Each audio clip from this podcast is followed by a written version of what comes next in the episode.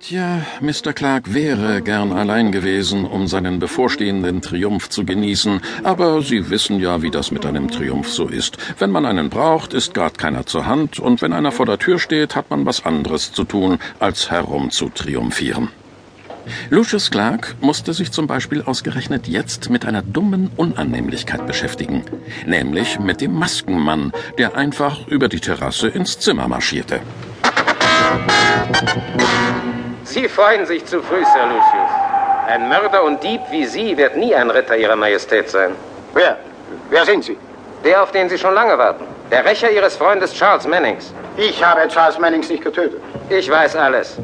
Sie haben ihn verfolgt, beraubt und erwürgt. Das ist nicht wahr. Ich will nur eine Erklärung. Wo sind die Rohdiamanten, die Sie dem Ermordeten abgenommen haben, Sir Lucius? Welche Diamanten? Die von Kimberley im Werte von 6 Millionen. Zu gering geschätzt. Für mich sind sie das Leben wert. Wenn Sie mich töten, werden Sie nie erfahren, wo die Diamanten sind. Geben Sie freiwillig, was mir gehört. Jeder, der versucht, die Diamanten aus dem Schloss zu bringen, stirbt. Geben Sie sich doch keine Mühe, mich zu erschrecken. Sie haben nicht einmal den Mut, mir Ihr Gesicht zu zeigen. Ich habe viele Gesichter. Ich kann jeder sein. Wehe, wenn Sie Schloss Blackmore verlassen. Jeder Versuch, die Diamanten zu verkaufen, bedeutet Tod. Und das Geräusch des Autos bedeutete für den Maskenmann Flucht. Sir Lucius, der ja eigentlich noch kein Sir war, schien allerdings durchaus zu wissen, wovon der unheimliche Mann gesprochen hatte.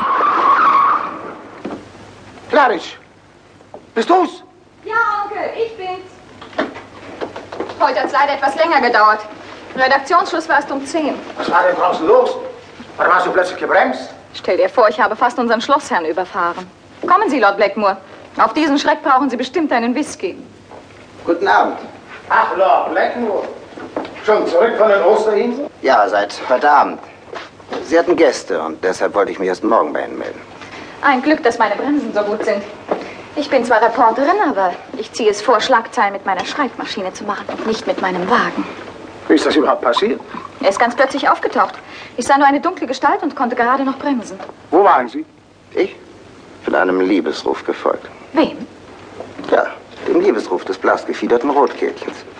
Einem Singvogel, der in unserem Efeu nistet. Ich wollte sein Hochzeitslied auf Tonband bringen. Oh, Ich studiere nämlich das Liebesleben der Tierwelt. Das ist mein neuestes Hobby. Außerdem sammle ich Spruchweisheiten aus aller Welt. Ich werde demnächst ein Buch darüber herausbringen.